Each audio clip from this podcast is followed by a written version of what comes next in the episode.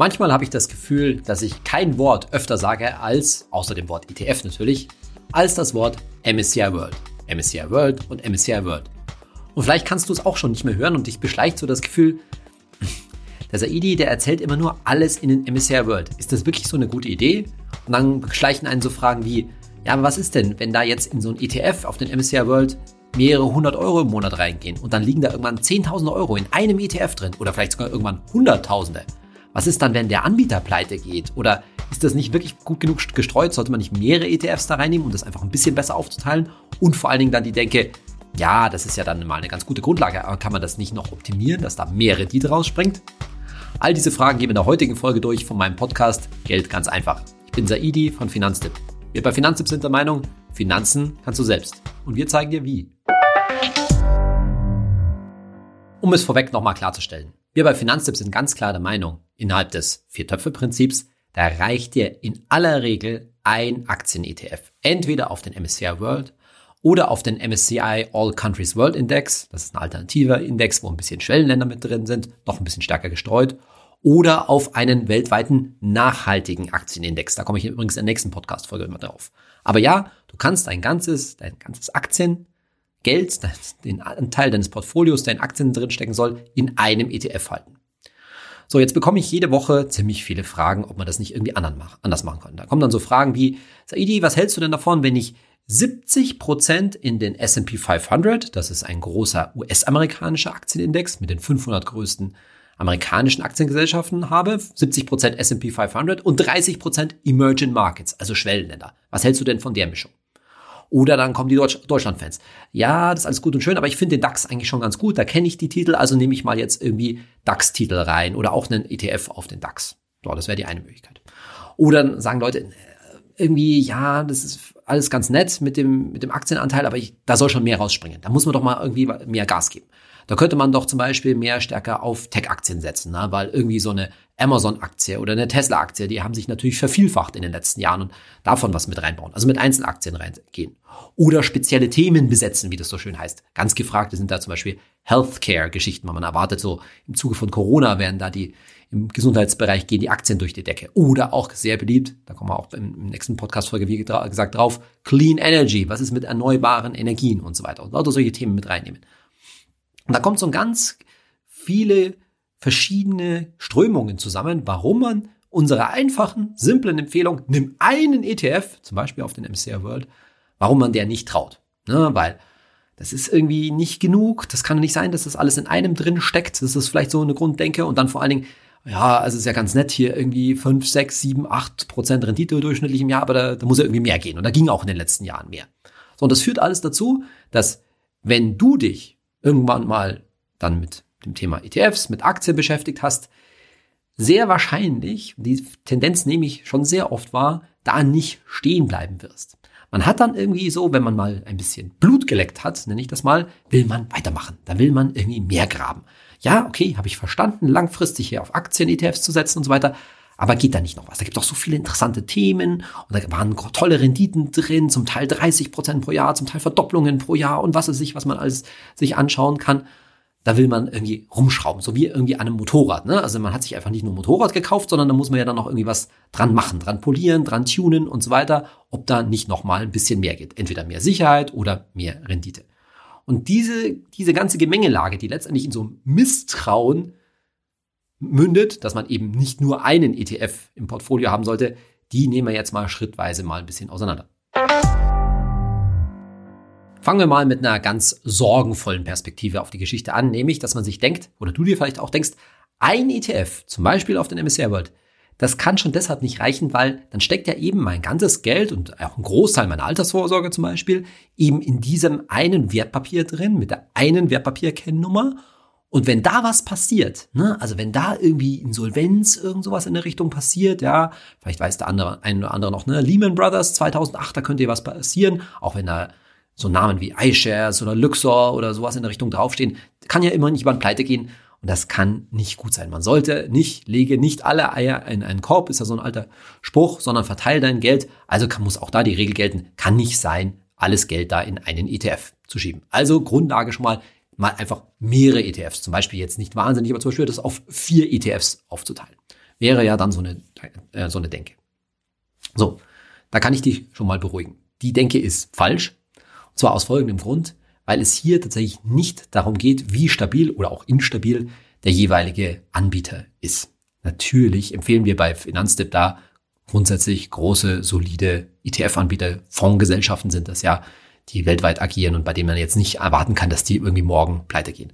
Aber was wäre denn tatsächlich, das haben wir auch schon mal kurz angesprochen, das wäre tatsächlich kein Problem, um es mal kurz zu sagen. Denn stell dir den ETF bitte als einen Topf vor, beim, im Fall vom MCR World, wo circa 1600 Aktien drin liegen.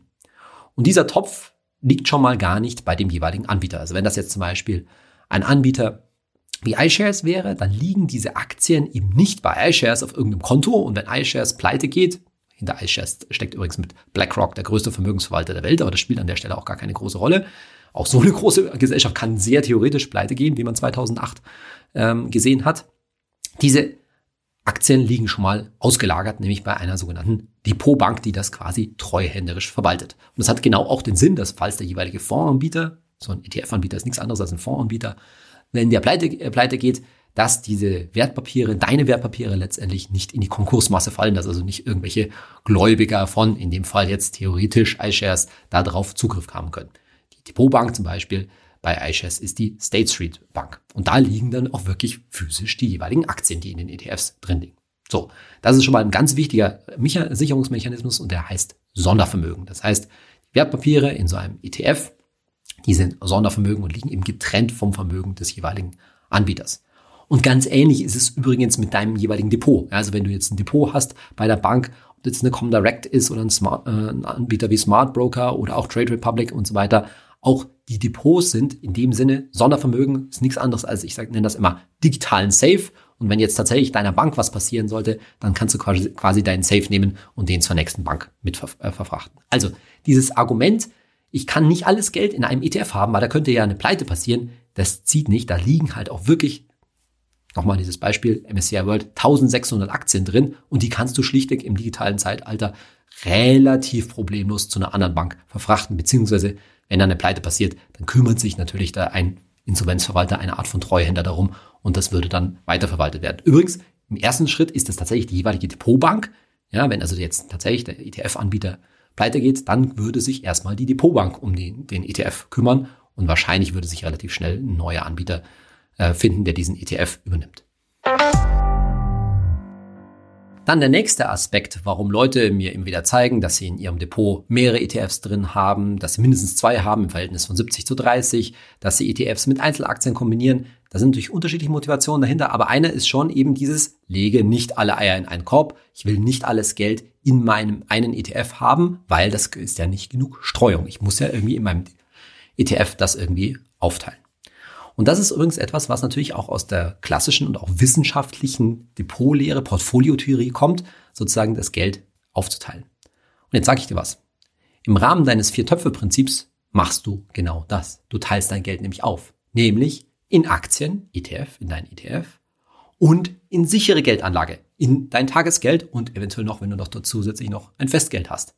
Und diese, mit dieser relativ einfachen, ganz einfachen Aufstellung ETF, Tagesgeld, eventuell Festgeld, hast du nichts anderes gemacht, als was die moderne Portfoliotheorie letztendlich auch sagen würde, nämlich das Geld zwischen einem etwas risikoreicheren und dafür langfristig ertragreicheren Anteil, Aktien-ETF, aufzuteilen und einem sicheren und dafür renditeschwachen, nämlich in aller Regel vor allen Dingen Tagesgeld und eventuell äh, Festgeld.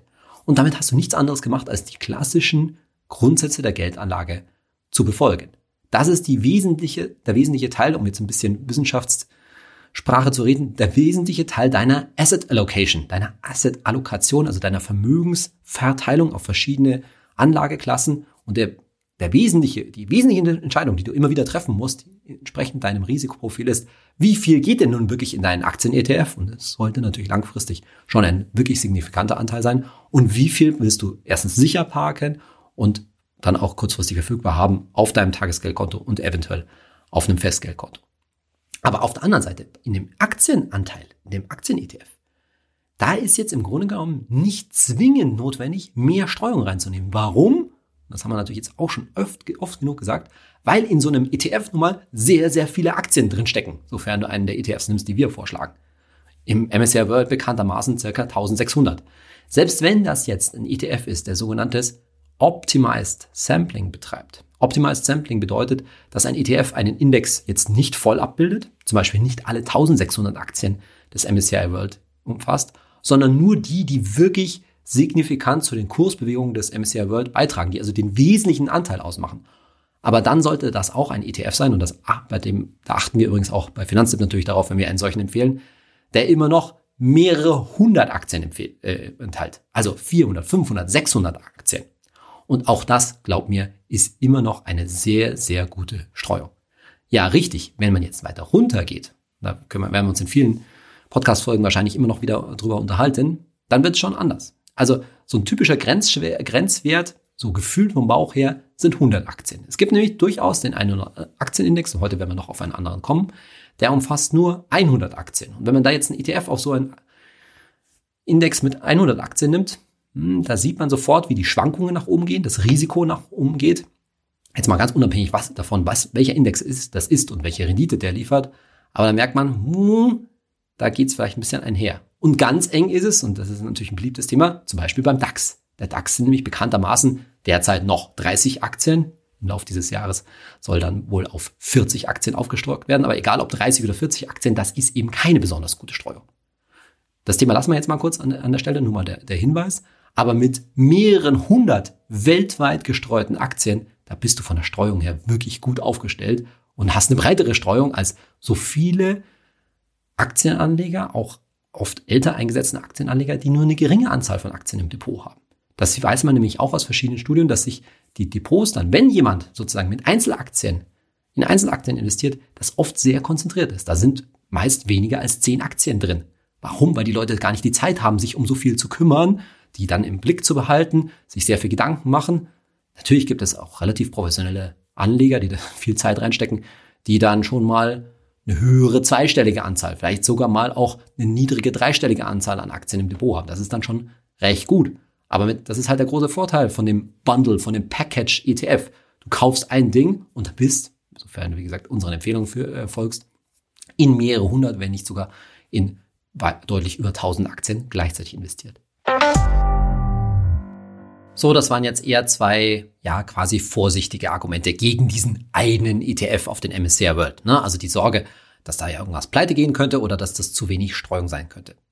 Jetzt gibt's aber auch noch eine ganz andere Tendenz sozusagen aus einer anderen Richtung, nämlich die Befürchtung geradezu, die Sorge, dass da zu wenig Rendite dabei rausspringt. Weil das Argument, das natürlich völlig richtig ist, ja, mit so einem breit gestreuten ETF da bekommt man ja nur eine durchschnittliche Rendite, die durchschnittliche Rendite auf den Markt. Ob das jetzt fünf Prozent sind, sechs, sieben, acht, neun, wenn es sehr gut läuft oder sowas in Richtung, sei mal dahingestellt.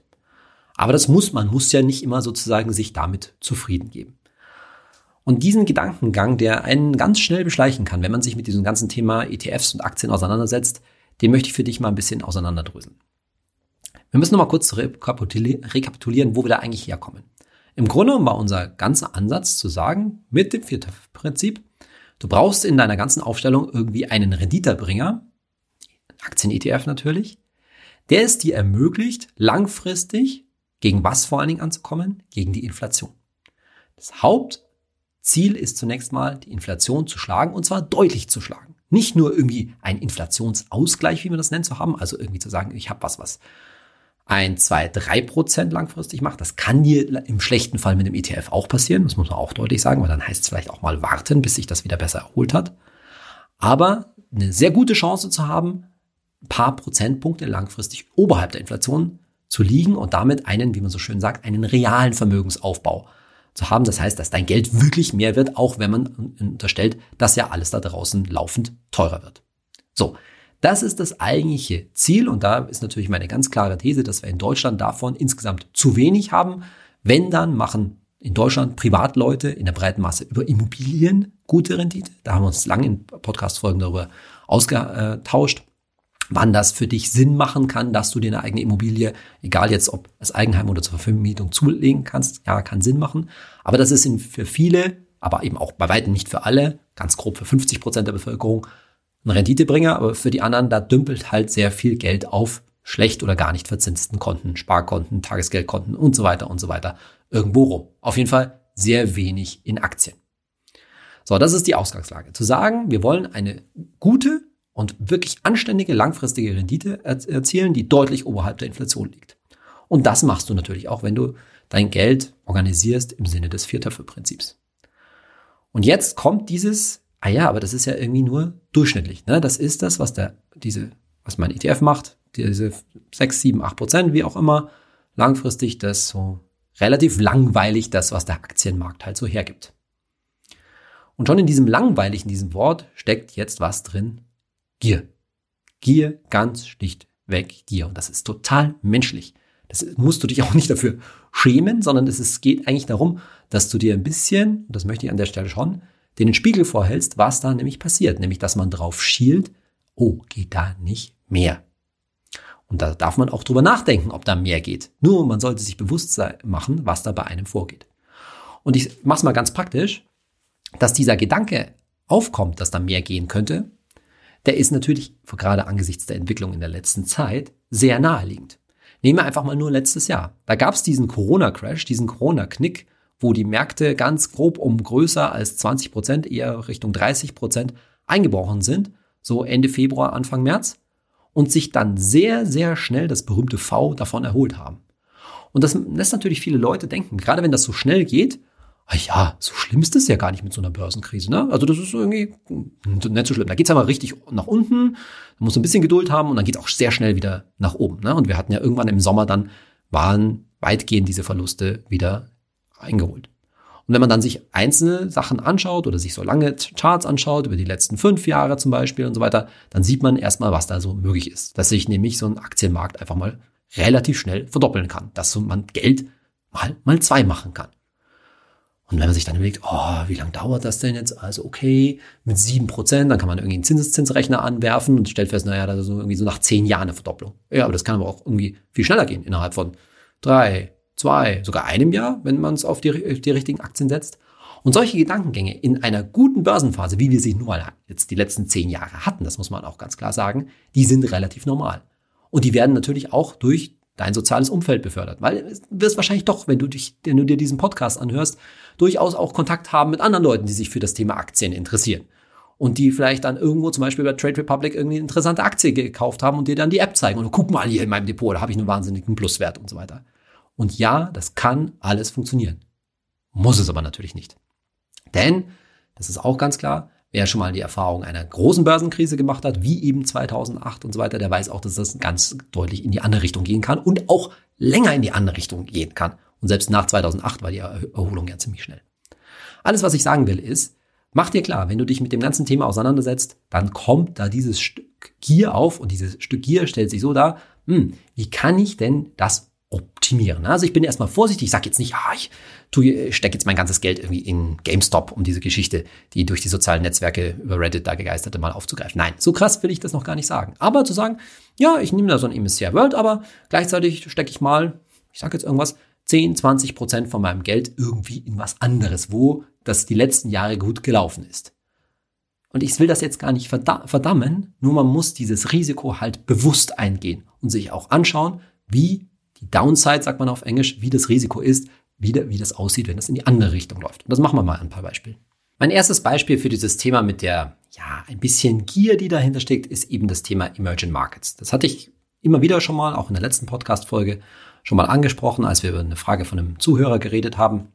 Zum einen steckt da natürlich diese Kritik dahinter, dass im MSCI World relativ viele US-Titel drin sind. Ne? Etwa zwei Drittel des der, des Börsenwerts des MSCI World machen US-Titel aus. Die großen Firmen, die da drin stecken und so weiter. Und das, das kann man so ein bisschen darüber bekämpfen, dass man eben mehr Emerging Markets reinnimmt. Unsere Standardempfehlung bei Finanztipp ist darüber, ist dazu eben einen, auf einen anderen Aktienindex zu setzen, nicht auf den MSCI World, sondern auf den MSCI All Countries World Index, der eben neben Industrieländern auch Schwellenländer umfasst, also so Länder auch trotzdem große Länder, wie nämlich zum Beispiel China und Südkorea, die von MSCI als Schwellenländer eingestuft werden und der dann immerhin einen Schwellenländeranteil von circa 13 Prozent derzeit umfasst. Und da geht dann der US-Anteil auf so gute 55 Prozent runter. So, das kann man machen und da spricht auch erstmal gar nichts dagegen. Aber die etwas offensivere Variante ist jetzt zum Beispiel, doch den MSCI World zu nehmen, aber dann zusätzlich einen ETF speziell auf Emerging Markets zu nehmen, zum Beispiel auf den MSCI Emerging Markets. Das ist ein anderer Aktienindex, der halt speziell Schwellenländer abdeckt.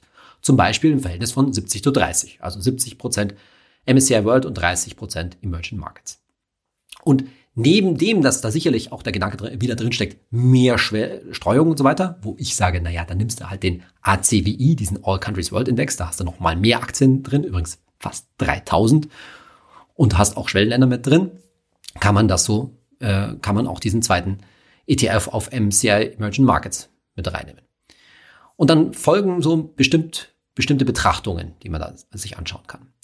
Und zwar, wenn man jetzt zum Beispiel den MSCI Emerging Markets auf die letzten 20 Jahre sich anschaut, dann liegt er deutlich vor, den, vor dem MSCI World. Damit du mal irgendwie ein bisschen eine Größenordnung im, im Kopf hast. Wenn ich 2001 10.000 Euro in den MSCI World angelegt habe, wobei 2001 ein relativ schlechter Anlagezeitpunkt war, aber das spielt jetzt für den Vergleich erstmal keine Rolle, dann wären das heute so knapp 25.000 Euro. Also das zweieinhalbfache nach 20 Jahren. Übrigens kein so toller Wert, aber sicherlich ganz okay. Aber wenn ich die jetzt in den MSCI Emerging Markets in so ein ETF gesteckt hätte, dann wären das nicht 25.000 Euro knapp, sondern deutlich über 40.000 Euro. Und das ist schon ein gehöriger Unterschied. Und da ist natürlich gerade mit dieser Langfristbetrachtung kann man doch sagen, ja, das kann man doch zumindest mal als Ergänzung reinnehmen. Und grundsätzlich, um es gleich zu sagen, das ist jetzt keine Katastrophe. Nur darum geht's mir eben, wenn du solche Überlegungen hast, ein, das Risiko richtig einzuschätzen. Zum, zum einen ist es natürlich so, weil das nun mal halt Schwellenländer sind, weil das kleinere Länder sind, die oft unstabiler sind, wo die Währungen auch mal durchaus mal ja, unstabiler sind, ohne jetzt gleich vielleicht eine totale Krise zu haben, weil es auch kleinere Firmen in aller Regel sind, in die man dort investiert, schwankt das deutlich mehr. Das geht deutlich mehr nach oben und deutlich mehr nach unten. Und das ist natürlich dann grundsätzlich ein höheres Risiko. Und es muss halt auch nicht immer so sein, dass solche Schwellenländer besser performen. Und das gerade wenn man so Charts sich anschaut, geht es halt auch darum, welchen Zeitraum man sich anschaut. Jetzt zum Beispiel bei diesem MSCI Emerging Markets. Wenn man sich jetzt nämlich nicht die letzten 20, sondern die letzten 10 Jahre anschaut, seit 2010, dann kehrt sich das Bild nämlich um. Dann hat in den letzten 10 Jahren sind aus 10.000 Euro im MSCI World knappe 35.000 Euro geworden. Im MSCI Emerging Markets, also in den Schwellenländern, Schwellenländern aber nur gute 20.000 Euro. Da haben also in dieser Zeit die Emerging Markets schlechter performt, wie man so schön, äh, so schön sagt. Und das muss jetzt auch nicht so weitergehen. Das kann man ehrlich gesagt auch nicht zuverlässig sagen, wie das, wie das weitergehen kann. Aber das liegt, und da kommen wir nachher nochmal drauf, natürlich, dass insbesondere die großen Konzerne im MSCI World, die großen Tech-Titel, sehr gut performt haben. Also sieht man, man kann so Wetten auf Schwellenländer eingehen, muss sie aber nicht. Und vor allen Dingen, und das habe ich ja jetzt schon öfter gesagt, nochmal im Kopf behalten, gerade weil du in Weltkonzerne mit dem MSCI World oder auch einem MSCI All Countries investierst, bist du indirekt schon immer in Schwellenländer auch mit investiert. Weil, und das Argument ist jetzt wahrscheinlich längst bekannt, weil natürlich große Konzerne wie Apple oder auch Amazon oder wie auch immer ihr Geschäft, obwohl sie in den USA sitzen, natürlich weltweit machen, iPhones und andere Waren überall auf der Welt verkaufen und damit natürlich auch einen wesentlichen Teil zur Wertschöpfung in den jeweiligen Schwellenländern beitragen. Abgesehen davon, dass da natürlich sehr viele Zulieferbetriebe dieser großen Konzerne auch sitzen. Thema dass da natürlich auch The äh, ethische Themen dahinter stecken, also Nachhaltigkeit, wie sehen die Zulieferketten aus, Thema Kinderarbeit und so weiter. Darüber wollen wir uns übrigens auch in der nächsten Folge ein bisschen Gedanken machen. Also Schwellenländer betonen in deinem Portfolio kannst du machen, kann langfristig auch gut laufen, sieht von den Daten her so aus, aber auch dem Bewusstsein, dass jetzt zum Beispiel speziell Emerging Markets Schwellenländer in den letzten zehn Jahren eher unterdurchschnittlich gelaufen sind. Und jetzt aber noch ein anderes Beispiel für dieses Thema, wo ein die Gier zumindest so ein bisschen packt, ohne jetzt total großes Risiko eingehen zu wollen. Und das ist genau der umgekehrte Gedanke, nämlich nicht zu sagen, ah, ich will das Geld noch weiter weltweit streuen, sondern ich will es eigentlich stärker dort konzentrieren, wo es zumindest in den letzten Jahren richtig viel gescheppert hat, nämlich genau in diesen Tech-Konzernen, in den Tech-Aktien, die in den letzten Jahren sehr gut performt haben. Und da schaut es nämlich quasi genau andersherum aus, besonders was die letzten zehn Jahre angeht. Gucken wir uns dazu mal kurz an, was eigentlich die größten Positionen im MSCI World sind. Die Top 6. Gehen wir es mal kurz durch. Das sind Apple, dann Microsoft tatsächlich schon. Das unterschätzen viele noch, wie welche Bedeutung tatsächlich Microsoft gerade mit seinen Cloud-Diensten noch für die Weltwirtschaft und in der Welt äh, hat. Dann Amazon natürlich. Dann tatsächlich ähm, Google und zwar nicht genau gesagt Google, sondern Alphabet, der Mutterkonzern von Google, der übrigens zwei verschiedene Arten von Aktien, A und C Aktien hat, aber die habe ich jetzt hier mal für die äh, für diese Betrachtung zusammengerechnet. Dann tatsächlich schon Tesla an Nummer 5 als Shootingstar mindestens mal der letzten Jahre und an Nummer 6 Facebook. So, sechs relativ klassische Tech-Konzerne. Bei Amazon kann man natürlich immer ein bisschen streiten, ist das jetzt nicht ein bisschen mehr Handel sozusagen, Konsumgüter, aber natürlich ist Amazon selbst auch ein großer IT-Dienstleister, auch mit seinen ähm, Cloud-Dienstleistungen. Also kann man schon im Wesentlichen auch unter Tech-Konzernen fassen. Diese sechs zusammengefasst haben im Moment einen Anteil vom Marktwert, vom Börsenwert her am MSCI World von 14 Prozent. So, das ist jetzt nicht ganz wenig, 14 Prozent in sechs Aktien, aber es ist auch nicht wahnsinnig viel. Das heißt immer noch 6, circa 84, äh, Entschuldigung, 86 Prozent deines Investments in Aktien sind noch auf den Rest, auf insgesamt circa 1600 Aktien, etwas weniger, abzüglich der sechs, ähm, äh, verteilt, gestreut. So, jetzt haben natürlich diese Tech-Aktien, wie gesagt, in den letzten Jahren, in ganz grob mal in den letzten zehn Jahren sehr stark zugelegt. Und das drückt sich vor allen Dingen an einer, an einem anderen Index aus, dessen Namen du wahrscheinlich auch schon mal gehört hast, nämlich der Nasdaq. Da muss man kurz klarstellen, es gibt die Nasdaq und der Nasdaq. Die Nasdaq ist die Technologiebörse, an der diese Technologieaktien gehandelt werden. Und der Nasdaq ist ein oder beziehungsweise mehreren Aktienindex. Da gibt es einen großen, den Nasdaq Composite, da sind sehr, sehr viele, mehrere tausend. Tech-Aktien drin und dann gibt's die konzentrierte Variante, den kleinen Bruder davon, den Nasdaq 100. Also da sind, wie der Name schon sagt, 100 Tech-Titel drin und natürlich auch da die großen und bekannten Namen. Und der ist natürlich auch in den letzten Jahren sehr, sehr gut gelaufen. Und auch da ist jetzt wieder ein bisschen meine Gegenrede, dass wir halt sehr stark das wahrnehmen, was in den letzten Jahren passiert ist. Das ist der bekannte Recency Bias. Das gibt's vor allen Dingen gerade auch bei Immobilien. Du wirst wahrscheinlich auch Leute kennen, die eine Immobilie haben und sehr stark von dem Gefühl leben, dass wahrscheinlich ihre Immobilie in den letzten Jahren sehr stark im Wert gestiegen ist. Vielleicht wissen die Leute das zum Teil auch gar nicht, aber manche wissen das sehr genau. Und dass sich letztendlich ihr Privatvermögen da auch um einen sechsstelligen Betrag, um 100.000 Euro oder mehr erhöht hat, weil einfach ihre Immobilie so viel mehr wert geworden ist. Und vielleicht denken deswegen nicht alle, dass das immer so weitergehen muss, aber das Gefühl ist da, ah, Immobilien, damit kannst du irgendwie nichts falsch machen, das wird schon so weitergehen. Und so ähnlich ist es eben bei diesen Tech-Aktien natürlich auch.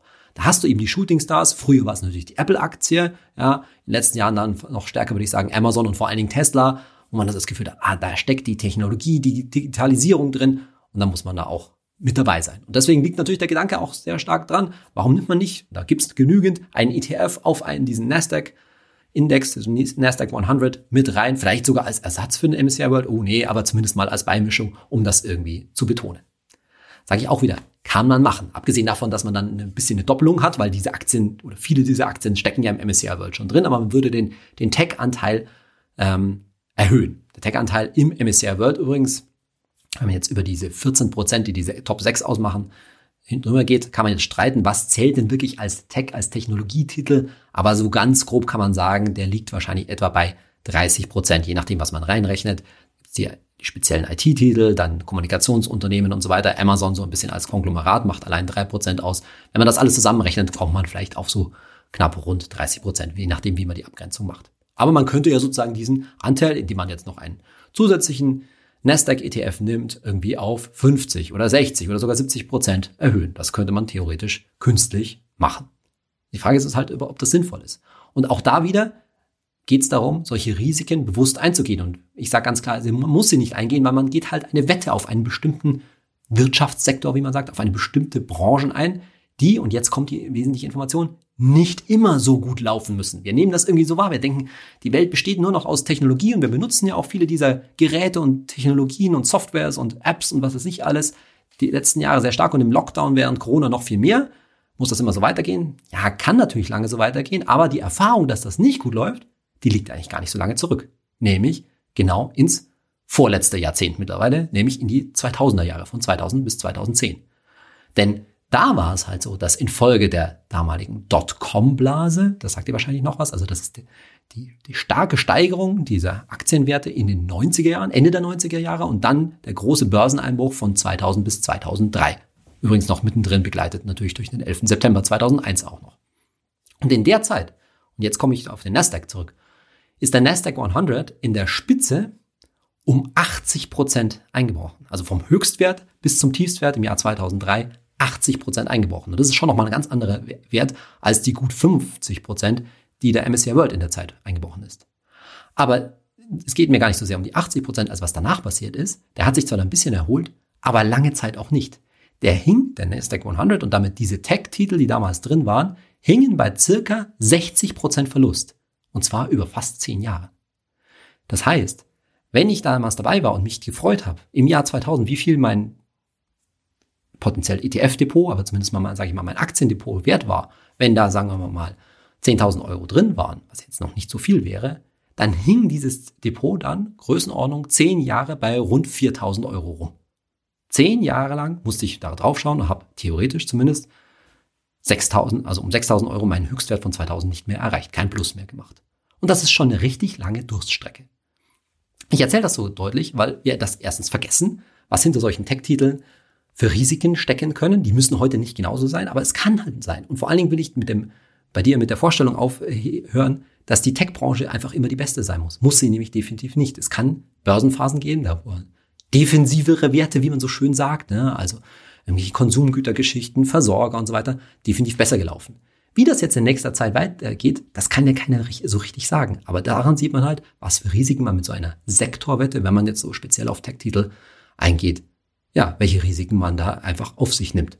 Und all das soll dir dazu dienen, diese gewisse kleine aufkommende Gier. Wie kann ich meinen MSCI World ETF noch anreichern mit anderen ETFs oder anderen Titeln, um da mehr rauszuholen? Vorsicht, Einzelaktien würde ich sowieso dir immer, wie gesagt, raten, in einem anderen Depot äh, zu halten, nicht in einem langfristig ausgerichteten ETF-Depot.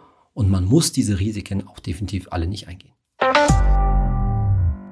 So, jetzt habe ich mal wieder viel erzählt und dadurch ist diese Podcast-Folge ein bisschen lang geworden und deswegen lassen wir auch heute die Rubrik Hey Saidi, die Zuhörerfragen weg. Denn eigentlich habe ich jetzt gerade ziemlich viele Fragen von Leuten beantwortet, die sich hoffentlich in dieser Podcast-Folge auch wiedergefunden haben und ihre Fragen beantwortet äh, gefunden haben.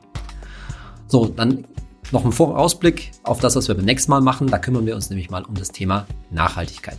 Vielleicht geht es dir ja auch so, dass du sagst, ich will nicht nur eine Geldanlage, die möglichst viel Rendite machen soll, bei möglichst wenig Risiko natürlich, das was man immer fast praktisch unmöglich ist, sondern ich möchte auch zumindest verantwortungsvoll mein Geld anlegen, dass damit jetzt kein Schindluder getrieben wird. Und wie das möglich ist und was man da eigentlich beachten muss, wie man das sinnvoll anstellen kann, welche Banken, nachhaltigen Banken es dort gibt und eben auch welche nachhaltigen ETFs, Darum kümmern wir uns in der nächsten Podcast-Folge. Freue mich schon dann, wenn du wieder dabei bist und bis dahin wünsche ich dir alles Gute. Dein Saidi.